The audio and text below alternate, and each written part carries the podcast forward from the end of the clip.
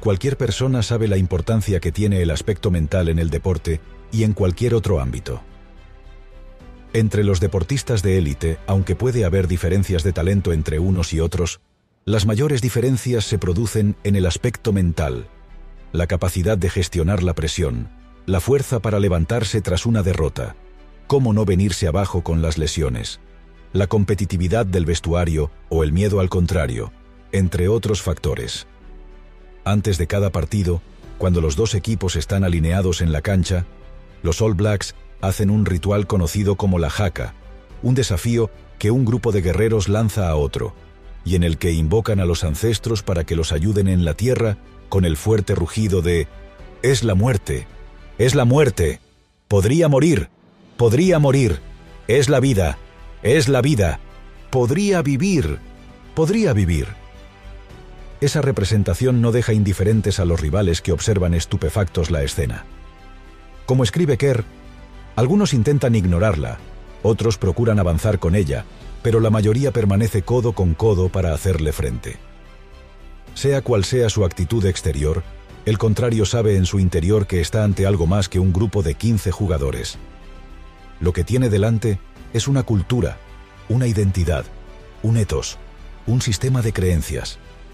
Está ante una pasión y un objetivo colectivos que superan a todo lo que se han enfrentado hasta ese momento.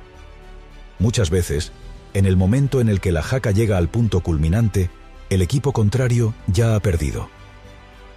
Tu fuerza mental y la actitud previa con la que afrontas todo en la vida es un buen indicador de lo que sucederá después.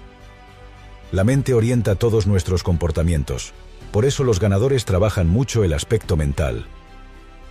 2.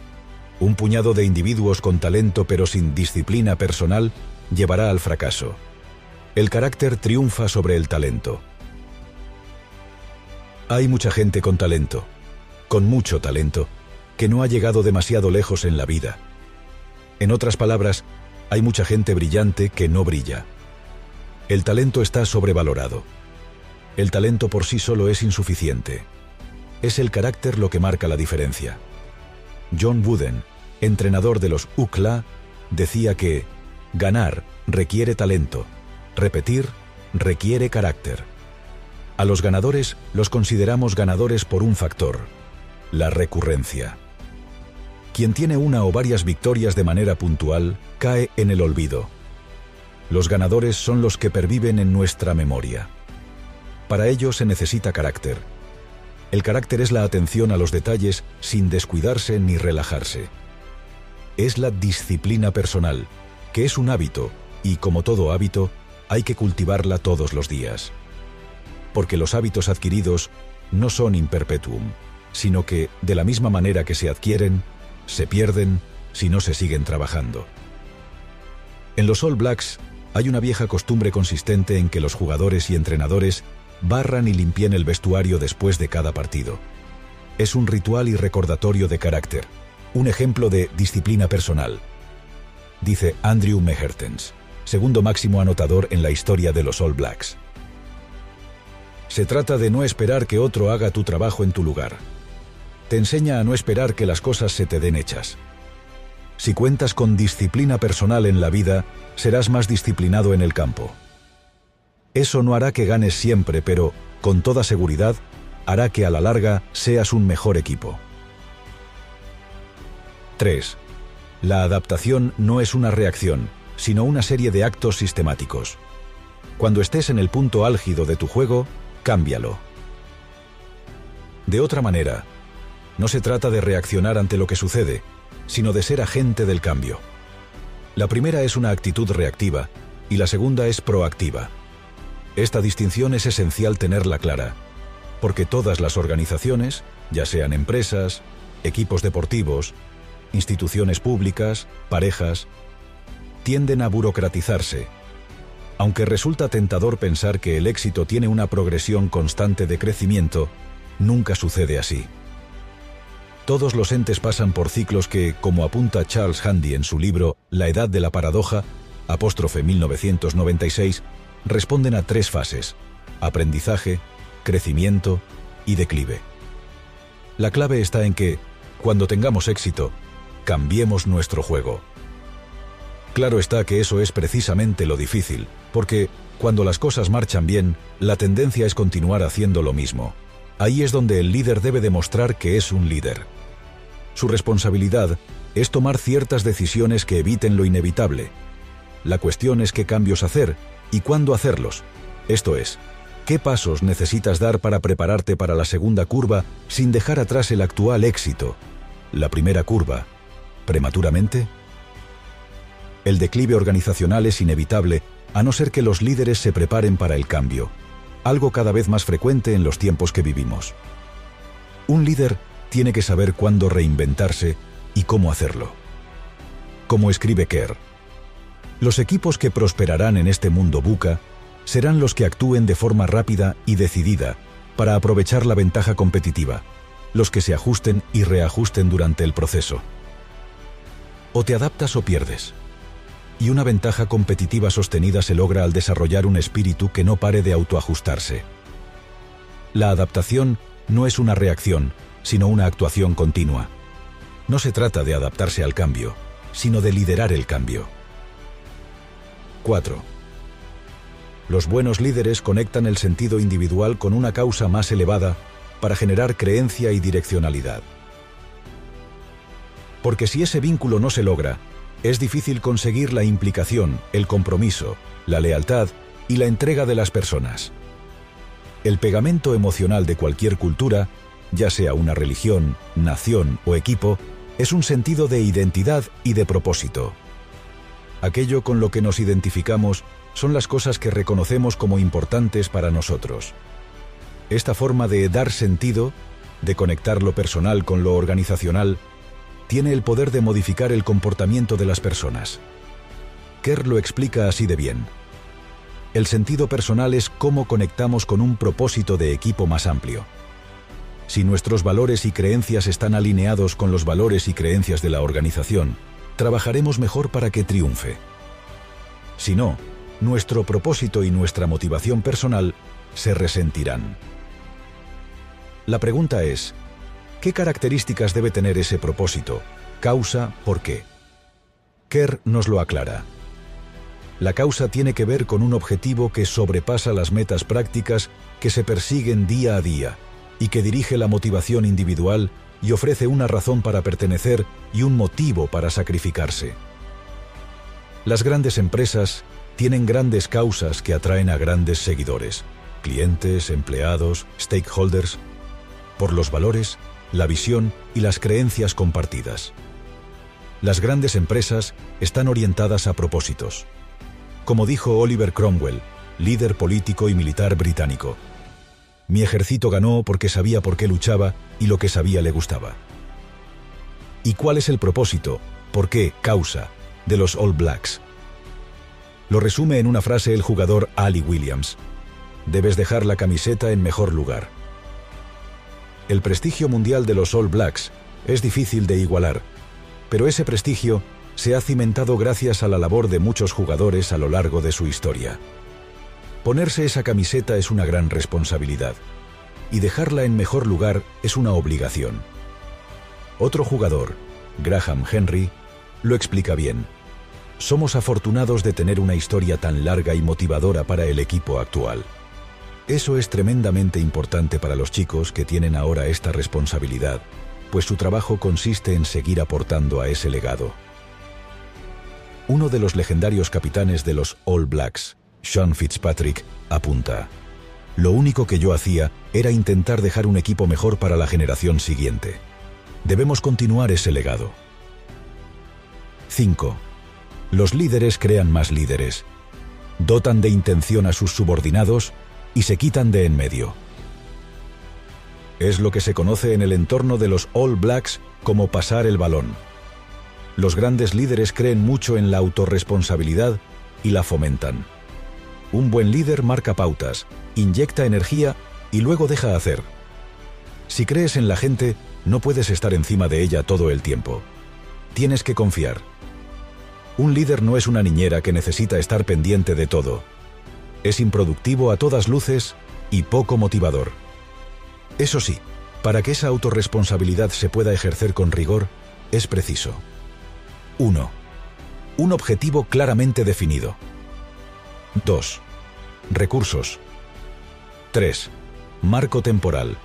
Es lo que Jim Collins, autor de Good to Great y Empresas que sobresalen, Deusto, 2011, denomina nivel 5 de liderazgo, una mezcla contradictoria de humildad personal y determinación profesional. Para Collins, los líderes de nivel 5 canalizan las necesidades de su ego hacia el objetivo más alto de construir una gran empresa. Su ambición tiene que ver, en primer lugar y sobre todo, con la institución, no con ellos mismos. Los mejores líderes se caracterizan porque saben ceder el testigo generando pertenencia, iniciativa y autonomía. Dave Ulrich, en su libro Evaluación de Resultados, Granica, 1998, cita al general Gordon R. Sullivan, ex jefe del Estado Mayor del Ejército de Estados Unidos, acerca de su forma de abordar las operaciones militares. La ventaja competitiva se anula cuando uno intenta que las decisiones bajen y suban por la cadena de mando. Todos los pelotones y grupos disponen de información a tiempo real acerca de lo que está sucediendo a su alrededor, de la localización de su enemigo y del tipo de sistema armamentístico del oponente. Una vez que se ha comprendido la intención del comandante, la decisión debe residir al nivel más bajo posible para que esos soldados de primera línea puedan aprovechar las oportunidades que se presentan. En el idioma maori se dice Haere, Takamua, Takamuri, Kawa Ewai, o lo que es lo mismo. Sé un líder, no un seguidor. Los líderes fomentan la responsabilidad, los ganadores asumen la responsabilidad. 6. La excelencia es un proceso de evolución, de acumulación de conocimiento, de mejora constante. Tom Peters en su obra Thriving on Chaos, escribe que las empresas excelentes no creen en la excelencia, creen en la mejora constante y en el cambio constante. Los mejores líderes promueven un entorno de curiosidad, innovación y perfeccionamiento continuo. Los grandes líderes crean culturas de aprendizaje donde el equipo pueda desarrollar sus conocimientos, sus habilidades y su liderazgo. Sean Fitzpatrick ha sido uno de los jugadores de referencia de los All Blacks, internacional 92 veces. Jugó la Copa del Mundo de Rugby en 1987 y fue capitán entre 1992 y 1997. En su opinión, el éxito es una modesta mejora llevada a cabo de forma continuada. Se trata de tener siempre presente la meta, ganar y dejar un legado, pero prestando atención constante a los detalles. Los mejores deportistas del mundo entrenan más que juegan. Las personas que se dedican a los negocios también deberían entrenar. Tendrían que irse a casa por la noche y analizar su rendimiento ese día. No lo hacen, pero necesitan hacerlo. Ser bueno en algo requiere práctica, muchísima práctica. Los grandes éxitos no son un evento casual, sino la consecuencia de la suma de muchos pequeños detalles acumulados. Lo mismo sucede con el fracaso. Casi nunca es un evento, sino la falta de atención a muchos pequeños detalles que acumulados producen nefastas consecuencias.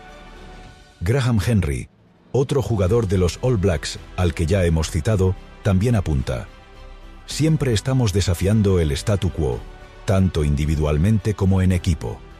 ¿Cómo podemos hacer mejor las cosas? Los mejores líderes favorecen un sistema estructurado que promueva el desarrollo del equipo, combinado con un mapa hecho a medida para el desarrollo individual.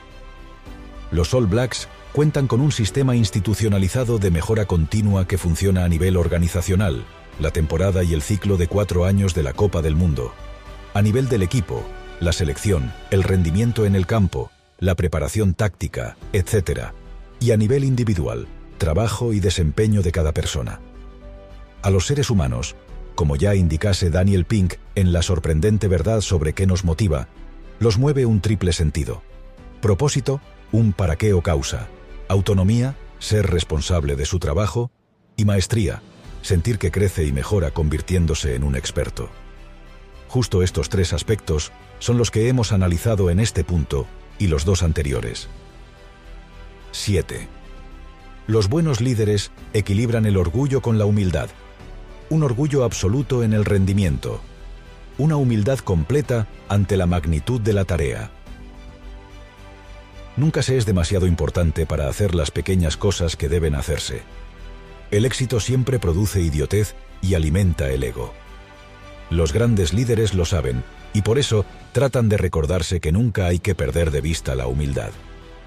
El legendario entrenador de fútbol americano, John Wooden, que ganó el Campeonato Nacional Universitario de Estados Unidos durante siete años consecutivos desde 1967, sentaba a los miembros del equipo en los vestuarios al inicio de cada temporada y les enseñaba a ponerse los calcetines. Sí, los calcetines. Les decía, comprobad la zona del talón. No quiero ni la más mínima arruga. Una arruga os formará una ampolla, y esa ampolla os hará perder tiempo de juego. Y vuestra pérdida de tiempo hará que despidan al entrenador. En realidad, la lección no tenía que ver con las ampollas, ni con la pérdida de tiempo, ni con el despido del entrenador. La lección era acerca de cuidar los detalles, de prestar atención a todo, en definitiva, de no relajarse. Una de las cosas que más admiran los turistas que visitan Nueva Zelanda son los huacairos, las famosas esculturas maoríes. Representan los tipunas de la tribu, los ancestros, y se crearon para conmemorar sus proezas. A pesar de que muestran una galería de héroes, no hay ninguna vanidad en sus expresiones. Son grotescos, tienen la lengua fuera y sus facciones parecen distorsionadas. Ello es debido a que la humildad es una característica muy arraigada en la cultura maorí. De hecho, maorí significa normal o natural y sirve para distinguir a la gente de la tierra de los dioses del cielo. Darse importancia está mal visto en la sociedad neozelandesa, la humildad es un rasgo fundamental de una persona equilibrada y exitosa. La humildad es fuerza. 8. Los líderes crean el entorno correcto para que se dé el comportamiento correcto. El rendimiento de una persona viene determinado por su capacidad, talento y su comportamiento, actuación. Los grandes líderes son creadores de contextos en los que el talento despliega todo su potencial. Los mejores líderes crean entornos, basados en la unión, el respeto, el desarrollo, la comunicación, que generan los comportamientos correctos para triunfar. Los entornos impulsan o reprimen lo mejor de las personas. Esa es la misión principal del líder.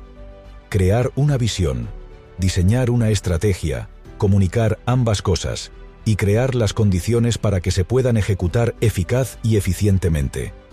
Vince Lombardi fue un legendario entrenador del equipo de fútbol americano Green Bay Packers. Heredó en 1959 un equipo que se encontraba entre las posiciones más bajas de la tabla de la Liga Nacional. En 1961 lo hizo campeón y repitieron en 1962 y 1965. Un año después ganarían la Super Bowl, hazaña que repetirían en 1967. Él decía, el desafío para todo equipo consiste en construir un sentido de unidad, de interdependencia. Porque la cuestión no suele ser lo bien que juega cada individuo, sino lo bien que trabajan en conjunto. Diversos estudios acerca del liderazgo desvelan que es mucho más importante cómo trabaja un equipo que quién lo compone. 9. La fuerza del lobo está en la manada. Si uno observa en el cielo una bandada de pájaros de kawau un tipo de cormorán de Nueva Zelanda, podrá ver que dibuja una elegante V. Uno de los pájaros va en cabeza, otro le sigue, otro toma el mando, en un interminable sistema de apoyo mutuo. Los ornitólogos dicen que volar de esta manera es un 70% más eficiente que hacerlo en solitario. Si un pájaro se sale del grupo, nota la resistencia del viento y vuelve a unirse a la bandada. Si uno de ellos queda rezagado, otros le esperan hasta que pueda recuperar el ritmo. No se deja ningún pájaro atrás. Es una forma extraordinaria de funcionar que hace referencia a un concepto maorí, conocido como wanau, cuyo significado es nacer o dar a luz. Para los maoríes se relaciona con la familia en el sentido amplio. Tribu. En la mitología maorí, wanau se simboliza con una punta de lanza, imagen tomada de la formación en B de los kawaus. Una punta de lanza tiene tres extremos, pero para que funcione oportunamente, toda la fuerza debe dirigirse en una única dirección, la punta. Esta es la esencia de un equipo, todos a una. Y esa es la esencia de Wanau. Para que funcione debe haber un espíritu colectivo, todo el mundo debe remar en la misma dirección. Personas que trabajan para los demás, que a su vez trabajan para ellos. Kevin Roberts, director ejecutivo de Sachi Ampisachi y autor de Love Marks, decía que lo que define a un gran equipo es que fluye con mayor agilidad que la competencia. Y para que esa fluidez colectiva exista, las organizaciones deben ser una únicamente. Ese es el gran reto de todo líder. Conseguir que todos los miembros de un equipo actúen con generosidad y humildad remando en la misma dirección. Los buenos equipos hacen mejores a las personas. O como escribía Rudyard Kipling, la fuerza de la manada es el lobo y la fuerza del lobo es la manada. Cuando Michael Jordan se retiró en 2003, había ganado seis anillos y había sido elegido el jugador más valioso, MVP, Most Valuable Player, en todas esas finales. No fue casualidad. Ser un gran jugador de equipo le hizo ser el mejor jugador de todos los tiempos. Como es fácil sospechar, el mayor enemigo de un buen equipo es el egoísmo individualista que infecta al grupo. Por eso en la cultura de los All Blacks hay un dicho innegociable. Ningún estúpido. Si alguien actúa así, hay que expulsarle inmediatamente porque contamina el ambiente. En la selección neozelandesa se dice, las mejores personas son mejores All Blacks. Jim Collins, al que citamos de nuevo, habla de la filosofía o bien estás en el bus o bien no estás en el bus. Su investigación reveló que los líderes que pasaron de ser buenos a ser grandes empezaron por hacer subir a las personas correctas al bus y hacer bajar a las personas inadecuadas. Luego ya pensaron hacia dónde conducirlas. Una visión ambiciosa sin las personas correctas es sinónimo de fracaso. 10. Nuestros valores determinan nuestro carácter. Nuestro carácter determina nuestra valía. Los valores guían nuestros comportamientos. Los equipos de alto rendimiento están muy conectados a sus valores. Muchas compañías incluyen en sus discursos valores como la orientación al cliente, la integridad, el compromiso o el esfuerzo. Pero luego hay un abismo entre esos valores y sus comportamientos. Y si te desligas de tus valores, acabas mal. Esos valores imprimen y determinan el carácter al grupo, en griego caracteres ethos, que comparte raíz con la palabra ética y hace referencia a las creencias, principios, valores y códigos que rigen en una organización. En definitiva, su cultura, una cierta forma de hacer las cosas que es característica de cada casa. Son las reglas no escritas. Los valores, vividos, son los cimientos sobre los que se construye algo grande. Una cultura basada en valores y que persigue un objetivo es la base a partir de la cual los All Blacks mantienen el éxito, escribe Kerr. Y añade, ¿cuál es la ventaja competitiva de los All Blacks? La clave se encuentra en centrarse en la habilidad de manejar su cultura y su discurso central de tal forma que cada jugador se vincule con una causa más elevada. Es la identidad del equipo lo que cuenta, no tanto lo que el equipo hace. Importa quiénes son, qué defienden y por qué existen. El desafío se encuentra en hacer que los valores se integren en la vida del equipo y cobren vida. El mejor modo de lograrlo es a través del ejemplo desde arriba hacia abajo y comunicando, tanto con la palabra como con símbolos, aquellos valores que son importantes para que se interioricen y estén siempre presentes, y así evitar la tentación de desviarse. Cuanto más claros y asentados están los valores en una organización, más fácil es llevarlos a la práctica y tomar decisiones. Os pido un favor. Que me sigáis en mi canal de YouTube Mente-Presocrática. Para seguir en el camino del desarrollo personal